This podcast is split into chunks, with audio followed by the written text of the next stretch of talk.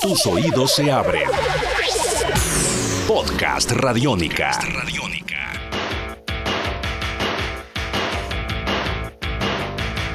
Bienvenidos a una nueva edición de la TV en el podcast, esta serie de, de podcast que hacemos aquí en Radiónica hablando de series importantes de los años 80 que nos recuerdan, si usted ya tiene más de 30 años le recordarán su infancia, si es joven son series que usted de pronto no ha visto y que es interesante que mire cómo se hacía la televisión hace 30, 35 años. Y hoy vamos a hablar de una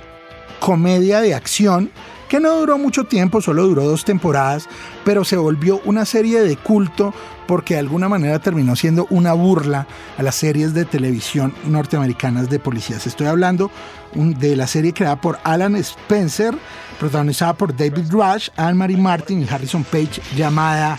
Sledgehammer. Sledgehammer. Sledgehammer era una serie que se burlaba de los estereotipos de los policías eh, que un poco nacieron a través de películas como Harry el Sucio de eh, Clint Eastwood y de series que ya hemos reseñado acá en la TV en el podcast como Hunter el Cazador, estos policías rudos, serios, eh, de, pocos amigos, como todos esos clichés del policía norteamericano. Y esos, esos policías eh, se decidió, el, creador de esta serie, Alan Spencer, que él quería mostrar como una especie de burla de todos estos eh, policías y decidió hacer esta serie que tenía además eh, un tema muy interesante y es que era un policía que andaba todo el tiempo con su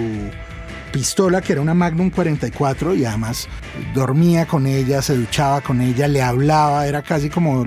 su novia de alguna manera y eso pues claramente era una especie de burla a la extrema violencia que a veces manejaban los policías en esa época, pero obviamente contada de una manera divertida. Era una serie un poco ingenua, pero al mismo tiempo era una serie divertida que contaba pues todas las cosas que hacía este señor Sledgehammer, que tenía obviamente, como pasaba en series como Hunter, una, una eh, compañera que era al mismo tiempo una mujer inteligente, que trataba de, de resolver las cosas de otra manera y tenía un jefe con el que todo el tiempo estaba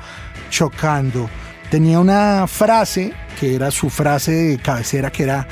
confía en mí, sé exactamente lo que hago. Generalmente cuando él decía esa frase todo salía mal, todo estallaba, todo eh,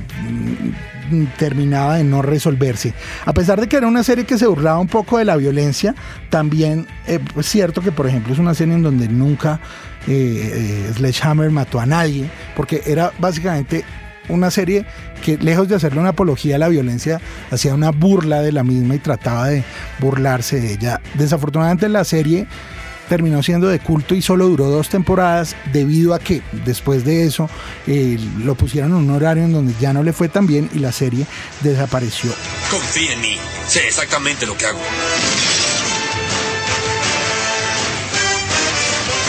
Otra cosa interesante e importante que hay que decir de una serie como Sledgehammer es que la música de la serie, que es increíble, la hizo alguien que en ese momento estaba empezando a abrirse camino en Hollywood como uno de los más importantes eh, músicos de bandas sonoras y que hoy en día pues es un hombre muy famoso como es Danny Elfman, el hombre que le ha hecho la música a Tim Burton, el hombre que hizo la música de Los Simpsons, por ese mismo tiempo ya iba a hacer la música de Los Simpsons, pero vale la pena que ustedes oigan la música de Sledgehammer para que ustedes vean uno de los primeros trabajos de Danny Elfman. Y yo les recomiendo a todos ustedes que si pueden busquen el intro de Sledgehammer para que vean